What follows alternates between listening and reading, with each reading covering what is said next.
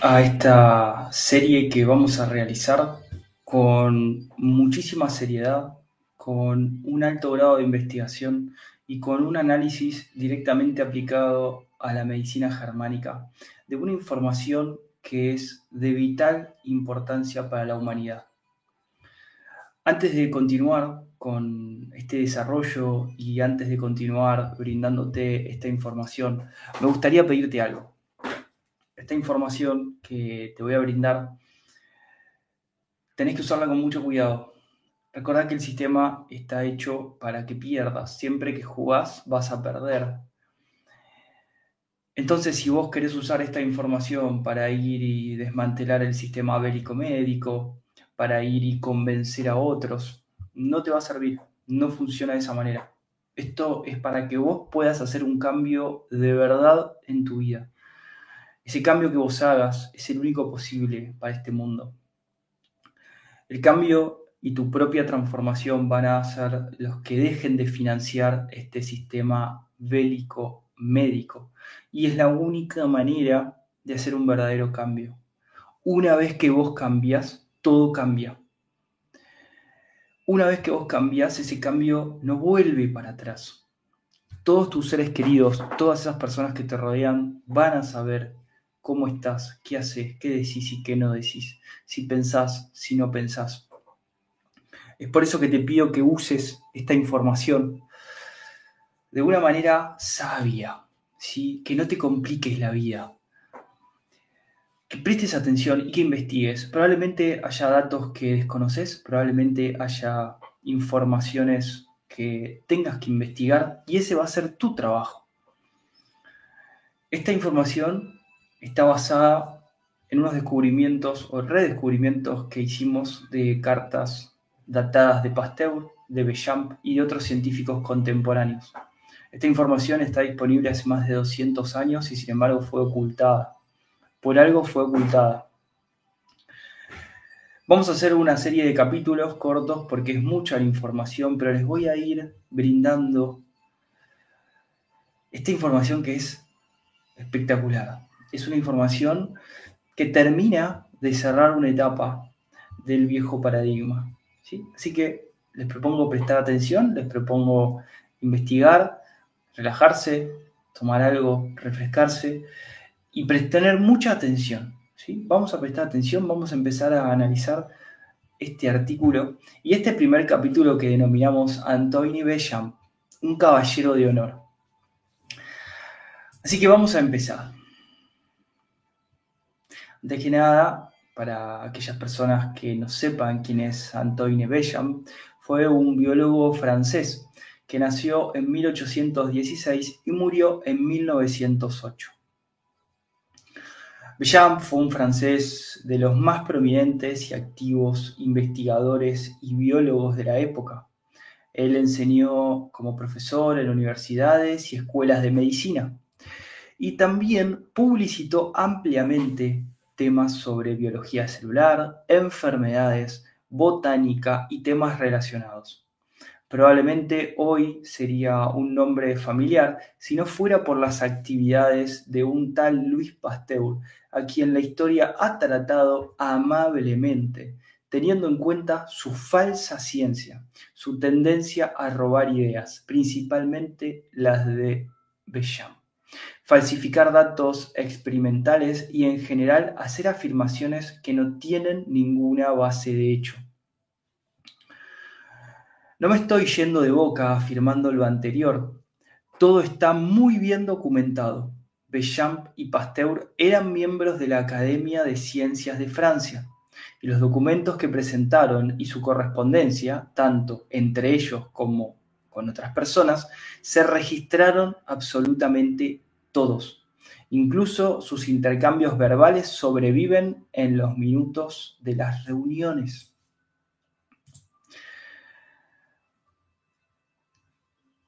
Esta información es altamente sensible, por eso tengan mucho cuidado de qué hacen con esta información. ¿sí? Van a ver un Pasteur débil, expuesto, con miedo, un Pasteur plagiador, un Pasteur que realmente eh, no se entiende cómo puede tener tanta poca capacidad de análisis, de objetividad, de búsqueda de resultados en base a premisas verdaderas. Literalmente, Bellamp, como pertenecía a los caballeros de honor de Francia, nunca dejó expuesto a Pasteur y su, y su alto nivel de, de estupidez. Pero en varias cartas, como van a ver, dejó claro que Pasteur no tenía idea de lo que estaba haciendo y los experimentos de él eran tan torpes que directamente no tenían lugar en la comunidad científica. Sin embargo, por sus amistades con Napoleón III y con distintos reyes, princesas, etcétera, como van a ver más adelante, bueno, dio lugar. Lo mismo que hace la televisión hoy y pone a personas que no son capaces en lugares donde debería haber personas que lo son. Vamos a continuar. Para abreviar una larga historia, y esta lo es, Pasteur básicamente encontró la teoría de las enfermedades y puso su nombre en ella. No era una idea nueva, aunque él afirmó haber descubierto los gérmenes de todos modos. El concepto en realidad había sido delineado por otras personas muchos años antes. Pero por supuesto la idea es incorrecta de todos modos, así que no importa quién lo pensó primero. En unos pocos años la teoría de los gérmenes de la enfermedad se encontrará ahí fuera junto con la teoría más absurda que pudo haber visto este mundo, la teoría de Pasteur y la teoría de Koch. Ambas fueron totalmente descalificadas con los hechos pero no con la pseudociencia, ya que hoy están totalmente vigentes. Este artículo y esta información que van, a leer, que van a leer y que van a escuchar va a parecer que es totalmente contemporáneo lo que estaba pasando ahí y lo que está pasando ahora.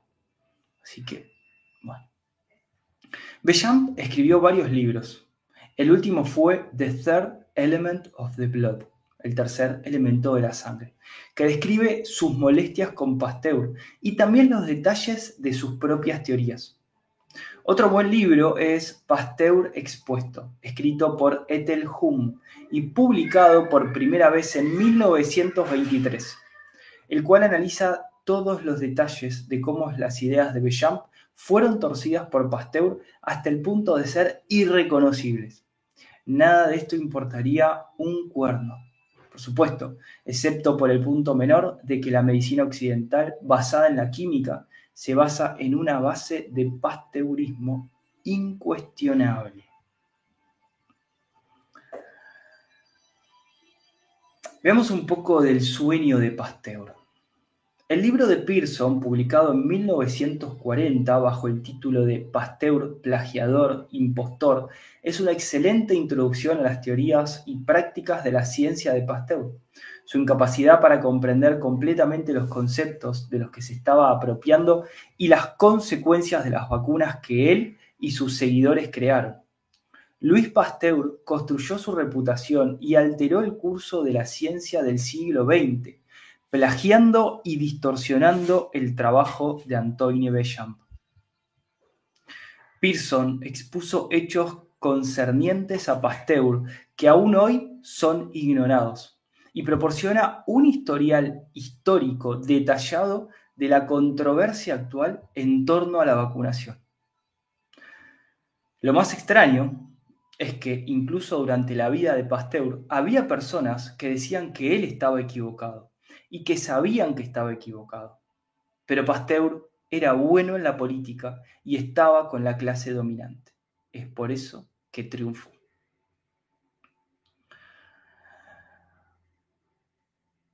El siguiente es el texto completo del libro.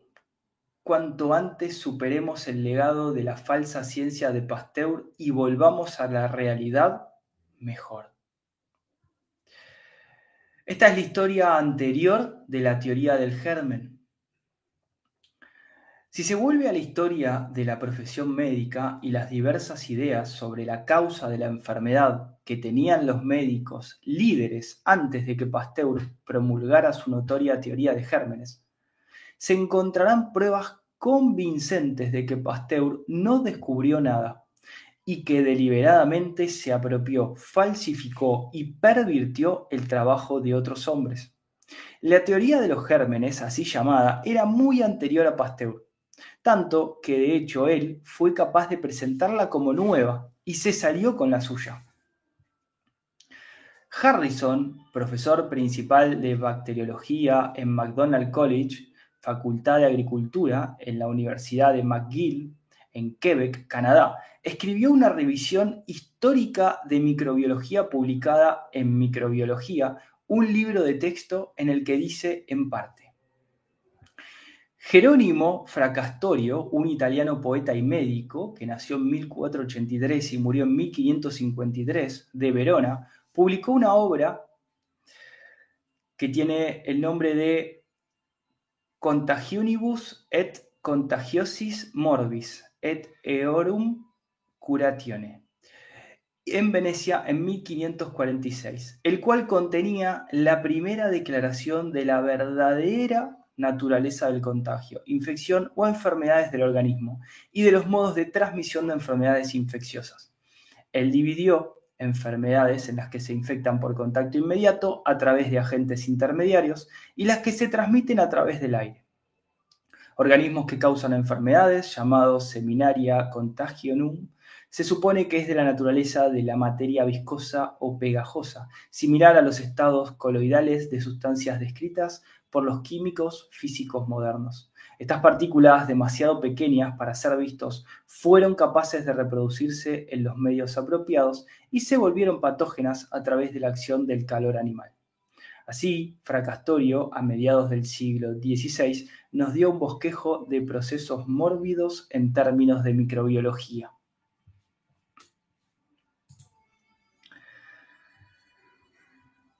Vamos a continuar. Para un libro publicado más de 300 años antes de que Pasteur descubriera, entre comillas, la teoría de los gérmenes, esta parece ser la más asombrosa anticipación de las ideas de Pasteur, excepto que al no tener un microscopio, Fracastorio aparentemente no comprendió que estas sustancias podrían ser organismos individuales vivos. Según Harrison, el primer microscopio compuesto fue hecho por H. Janssen en 1590 en Holanda, pero no fue hasta alrededor de 1683 que se construyó algo con la potencia suficiente para mostrar las bacterias. Él continúa.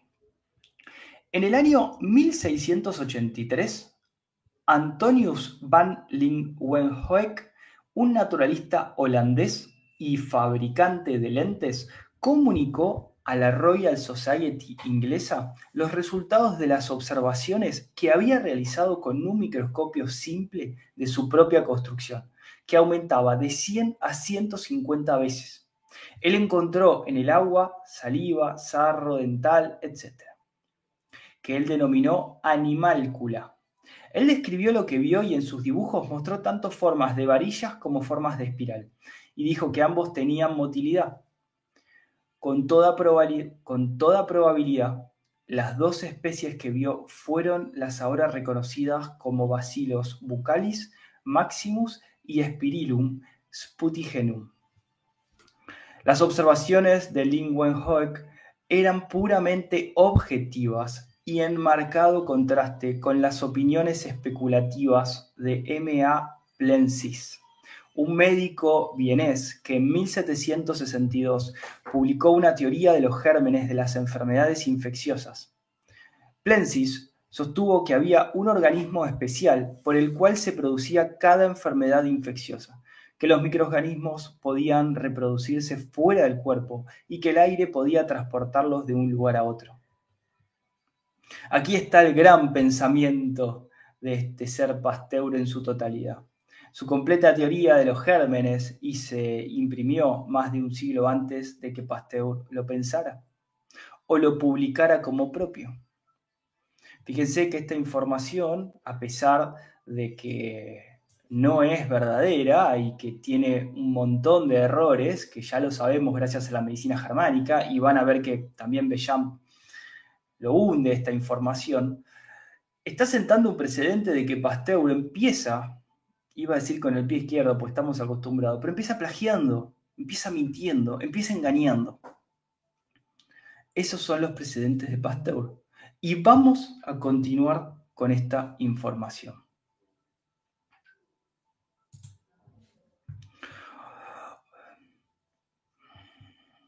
Obsérvese cuán concisamente él anticipa todas las ideas de Pasteur sobre los gérmenes, aunque parece no haber pruebas de que Plensis tuviera un microscopio o conociera las animáculas de Lenwenhoek, ambos son posibles, y probablemente, ya que él era bastante prominente, y él, en lugar de Pasteur, debería tener algún crédito que pueda provenir de tal descubrimiento.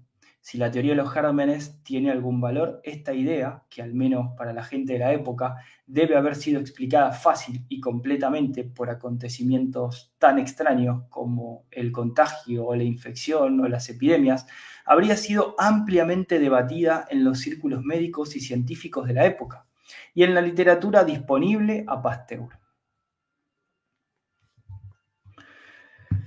Que esto era ampliamente conocido está indicado por el hecho de que la famosa enfermera inglesa, que tendrá un papel tremendo en esta novela, Florence Nightingale, publicará un ataque a la idea en 1860, más de 17 años antes de que Pasteur lo adoptara y reclamara como propio. Presten atención a esta enfermera que da un discurso que es completamente contemporáneo a lo que está pasando hoy. Presten atención. Ella dijo de la infección. Esta enfermera nuevamente se llamó Florence Nightingale. Las enfermedades no están arregladas en clases individuales, como gatos y perros, sino condiciones creciendo de una a la otra. ¿No es vivir en un error continuo ver las enfermedades como lo hacemos ahora?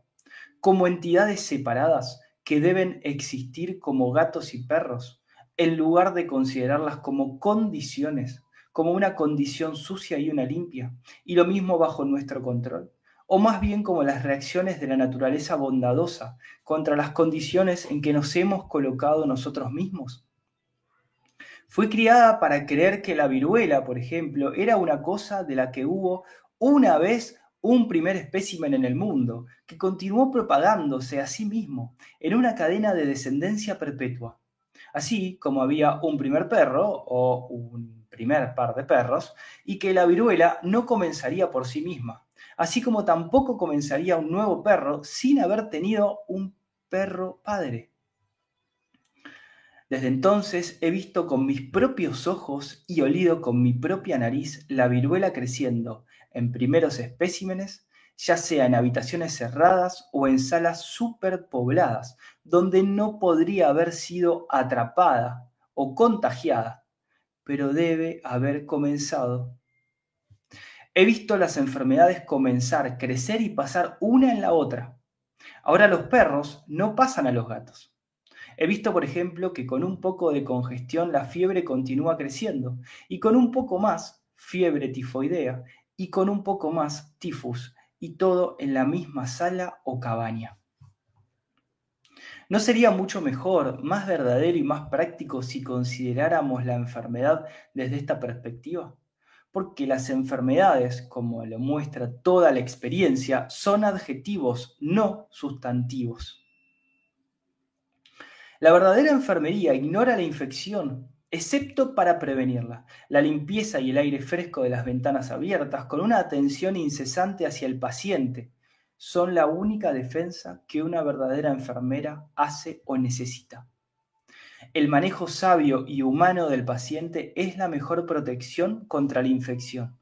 La mayor parte de la enfermería consiste en preservar la limpieza, la doctrina específica de la enfermedad es el gran refugio de mentes débiles. La doctrina específica de la enfermedad es el gran refugio de mentes débiles, incultas e inestables, como las que ahora gobiernan en la profesión médica. Esto es muy antiguo y fíjense qué vigente está. No hay enfermedades específicas, hay condiciones específicas de enfermedad. Aquí tenés a Florence Nightingale, una de las enfermeras más famosas de la historia. Después de una larga experiencia con la infección, los contagios y las epidemias, desafiando la teoría de los gérmenes, 17 años antes de que Pasteur la presentara como su propio descubrimiento. Ella lo entendió claramente y mejor su completa falacia antes de 1860, en que lo hiciera Pasteur, ya sea en 1878 o después. Y para ver qué parásito era Pasteur para los hombres que hacían cosas, déjenos hacer una digresión y retroceder unos pocos años hasta el momento en que el estudio de los gérmenes fue una consecuencia del estudio de la fermentación.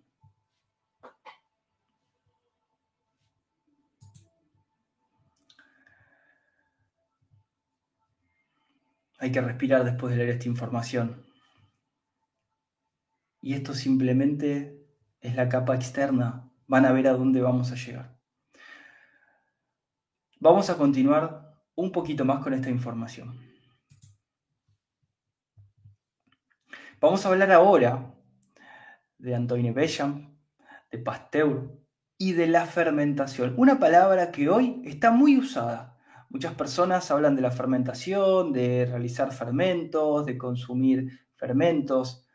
¿Qué es realmente la fermentación? Alrededor de 1854, el profesor Pierre-Jacques Antoine Béchamp, uno de los más grandes científicos de Francia, entonces profesor en la Escuela de Farmacia en la Facultad de Ciencias de Strasbourg, luego 1857 a 1875, profesor de Medical Chemistry and Pharmacy en la Universidad de Montpellier, miembro de muchas sociedades científicas y un caballero de la Legión de Honor tomó el estudio de la fermentación. Él había logrado en 1852 reducir el costo de producción de anilina para convertirlo en un éxito comercial, y su fórmula se convirtió en la base de la industria del tinte alemán. Esto le trajo algo de fama y muchos más problemas por resolver. Hasta este momento prevalecía la idea de que el azúcar de caña, cuando se disolvía en agua, se transformaba espontáneamente a una temperatura normal en azúcar invertido, que es una mezcla de glucosa y fructosa a partes iguales. Pero un experimento con almidón le hizo dudar la verdad de esta idea. Voy a volver a leer este párrafo porque es importante que le presten atención porque va a estar centrado en muchos de los plagios que realizó Pasteur, pero tenemos que entender estas premisas tan básicas. Hasta ese momento prevalecía la idea de que el azúcar de caña, cuando se disolvía en agua, se transformaba espontáneamente en una temperatura normal en azúcar invertido, que es una mezcla de glucosa y fructosa en partes iguales. Pero un experimento con almidón le hizo dudar la verdad de esta idea. Por lo tanto, en mayo de 1854, Béchamp llevó a cabo una serie de observaciones sobre este cambio, que pasó a denominarse el experimento Bacon. En este experimento disolvió perfectamente azúcar de caña pura en agua en una botella de vidrio que contenía aire, pero con un tapón hermético. Varias otras botellas contenían la misma solución, pero con un químico agregado. En la solución, sin ninguna sustancia química añadida, aparecieron hongos en unos 30 días y la inversión del azúcar en esta botella continuó rápidamente. Pero los hongos y la inversión no se produjeron en las otras botellas que contenían sustancias químicas añadidas. Midió la inversión frecuentemente con un polarizador polariscopio. Estas observaciones se concluyeron el 3 de febrero de 1855 y su artículo se publicó en el Informe de la Academia Francesa de Ciencias para la sesión del 19 de febrero de 1855. Esto dejó los hongos sin una explicación, por lo que comenzó una segunda serie de observaciones el 25 de junio de 1856 en Estrasburgo, para determinar si era posible su origen y el 27 de marzo de 1857 comenzó una tercera serie de frascos para estudiar los efectos de la creosota en los cambios. La creosota es otra palabra clave en las investigaciones de Bechamp, algo para que investiguen. Ambas series se terminaron en Montpellier el 5 de diciembre de 1857. En la segunda serie derramó un poco de líquido de los frascos 1 y 2 durante la manipulación, por lo que estos dos frascos contenían un poco de aire en contacto con el líquido. En estos dos frascos pronto aparecieron los hongos y se produjo una alteración en el medio. También descubrió que los cambios eran más rápidos en el frasco en el que el hongo crecía más rápidamente. Esto es una verdadera investigación, esto es verdadera ciencia. La prueba y el error, los ensayos verdaderos, los hechos verdaderos. En los otros nueve frascos no había aire, no se formó hongo y no se produjo ninguna inversión del azúcar. Claramente el aire era necesario para que los hongos y la inversión ocurrieran. Esto demostró, más allá de toda duda, de que los hongos y la inversión del azúcar no podían ser una acción espontánea, sino que se debían a algo transportado en el aire, admitido en los dos primeros frascos. No obstante, Pasteur más tarde llamó a la fermentación vida sin aire o vida sin oxígeno. En este tiempo, él creía generalmente que la fermentación no podía tener lugar excepto en presencia de albuminoides, que eran de uso general por Pasteur, y otros como parte de sus soluciones. Por lo tanto, sus soluciones podrían haber contenido estas organizaciones vivientes al comienzo. Las soluciones de Bechamp contenían solo azúcar de caña pura y agua, y cuando se calentaba con cal fresca, apagaba, no soltaba, no soltaba amoníaco. Apagada, no soltaba amoníaco. Disculpe. Una prueba suficiente de que no contenían albúmina sin embargo, los hongos obviamente organismos vivos y por lo tanto que contienen materia albuminoide, habían aparecido en estas dos soluciones. Otra palabra para investigar es albuminoides. Bechamp comprobó a su propia satisfacción que estos hongos eran organismos vivos y que el azúcar de caña era invertido como él dijo, solo en proporción al desarrollo de hongos. Estas vegetaciones elementales actúan entonces como fermentos.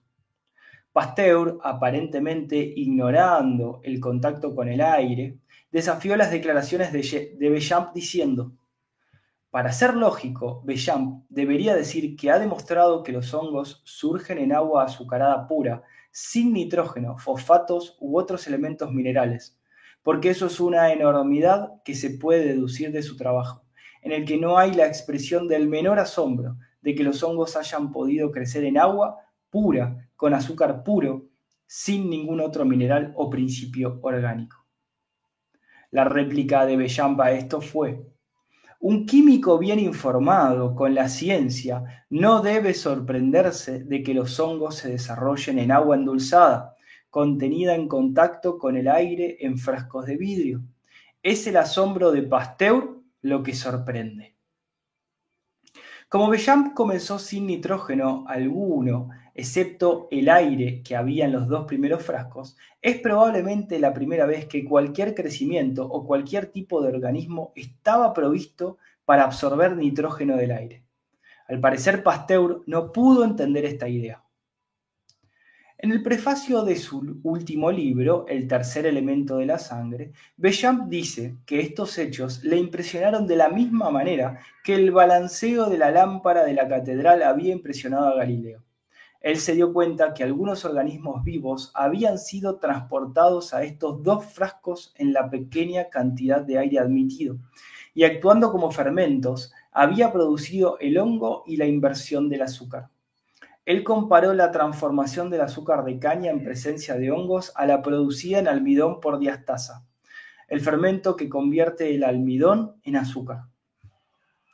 Envió su informe sobre estos hallazgos a la Academia de Ciencias en diciembre de 1857 y se publicó un extracto de sus informes del 4 de enero de 1858, en mayo, aunque el documento completo no se publicó hasta septiembre de ese año.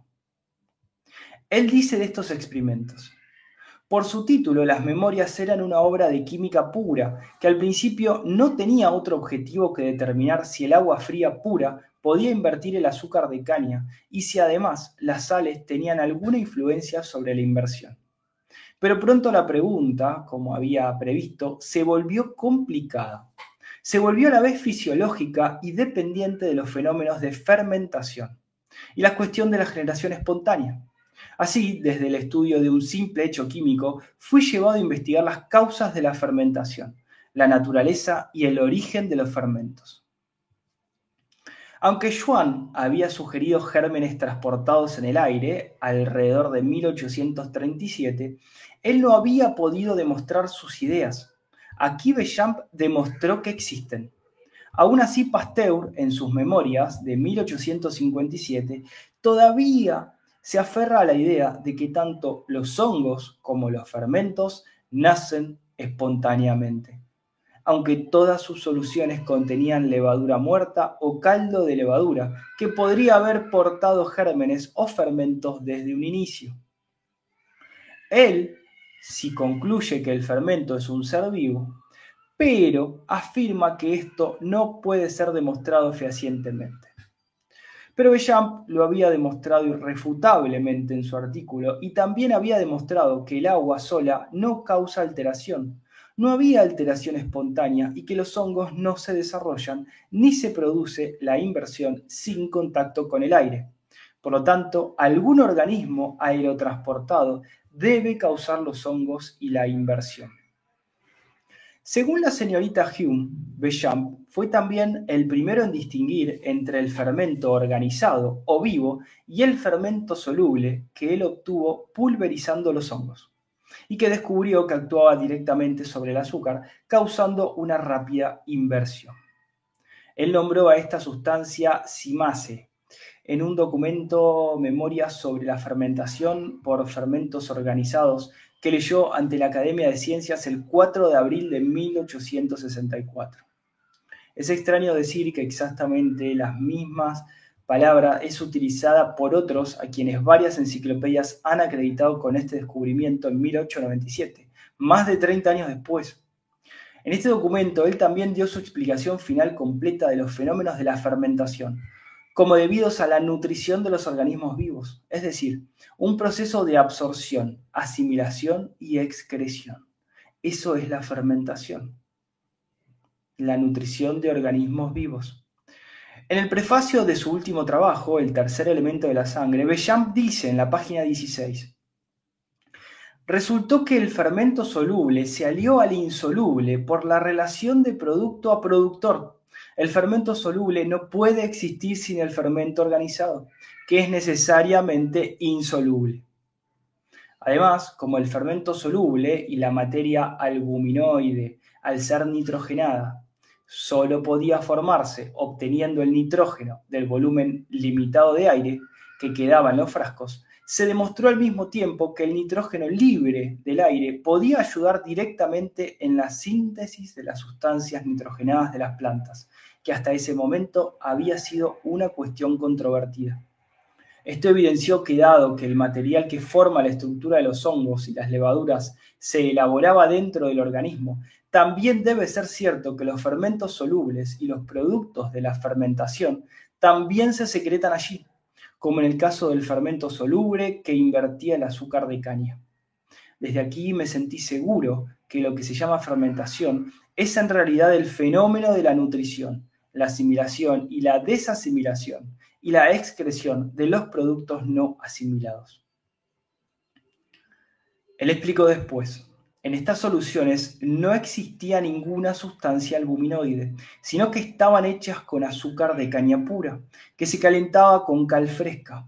no emitía amoníaco. Por lo tanto, parece evidente que los gérmenes transmitidos por el aire encontraron la solución azucarada como un medio favorable para su desarrollo. Y debe admitirse que el fenómeno se produce aquí mediante la generación de hongos.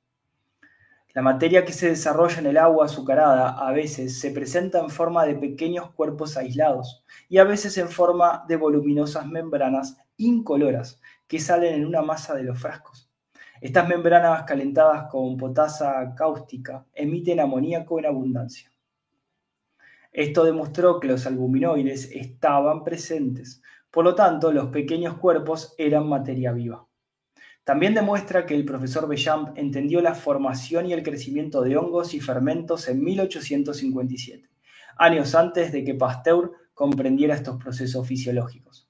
En 1859, más de un año después de que se imprimiera el documento de Bechamp, que cubría sus experimentos de 1857, Pasteur comenzó otro experimento más acorde con las ideas de Bechamp, de hecho, aparentemente inspirado por ellas. Él omitió todas las levaduras, pero usó amoníaco, que contiene nitrógeno en sus soluciones, y luego le atribuyó el origen de la levadura láctica al aire atmosférico. Se sorprendió de que la materia animal y vegetal apareciera y creciera en ese ambiente. Él dijo, en cuanto al origen de la levadura láctica en estos experimentos, se debe únicamente al aire atmosférico que recaemos sobre hechos de generación espontánea. Después de afirmar que excluyendo el aire atmosférico o hirviendo la solución evitará la formación de organismos o fermentaciones, él dice, en este punto la cuestión de la generación espontánea ha progresado. En una memoria posterior, aún claramente inspirada en el experimento de Beacon de Bechamp, Pasteur de nuevo se refiere constantemente a la producción espontánea de levaduras y fermentación, algo que sostendría hasta los últimos momentos. No hay duda de que todavía creía en la generación espontánea de gérmenes y fermentos en este momento, y su razonamiento parece algo infantil en comparación con el trabajo de Bechamp. Sin embargo, en 1860, él comenzó otro experimento en el que preparó 73 frascos de líquido sin fermentar para exponer en varios puntos en un viaje muy publicitado con anticipación. Abrió y selló varios frascos en diferentes lugares, los últimos 20 en el Mer de Glace sobre Chamonix. Él, prácticamente repitió los experimentos de Bechamp aquí, pero por supuesto tuvo que usar un método diferente y más espectacular para llamar la atención. A partir de entonces, él se alejó de la generación espontánea y comenzó a explicar las mismas ocurrencias, fermentación, como siendo causadas por gérmenes en el aire. Paul de Kruff en Microbe Hunters, un grandioso intento de exaltar a algunos de los experimentadores originales en su erología, pasa por alto la voluntad de Pasteur de robar el crédito a las ideas de otros y después describir su uso sin crédito de la sugerencia de Bellard de botella de cuello de cisne para admitir aire sin polvo y libre de gérmenes en un frasco. Dice de este experimento de Altos Alpes. Entonces Pasteur inventó un experimento que era, por lo que uno puede ver a partir de una búsqueda cuidadosa a través de los registros, realmente el suyo fue un gran experimento, un experimento semipúblico, un experimento que significó correr por Francia en trenes. Fue una prueba en la que tuvo que deslizarse por los glaciares. Esto está en la página 83 del libro. Sin embargo, de Cruz dudó completamente de que esto fuera de Pasteur, y bien podría ser. Sin embargo, poco podría él comprender de los temerarios reclamos de Pasteur eran ya sea suyos o de hecho incluso ciertos en algún particular. En una discusión sobre generación espontánea en la Soborna durante una reunión de noviembre 22 de 1861, Pasteur tuvo el descaro de reclamar en presencia del profesor Bechamp todo el mérito por la prueba de que los organismos vivos aparecían en un medio desprovisto de materia albuminoide. Bechamp le pidió que admitiera que conocía el trabajo de Bechamp en 1857, pero no lo acusó de plagio, y Pasteur evadió la pregunta simplemente admitió que el trabajo de Bechamp era rígidamente exacto.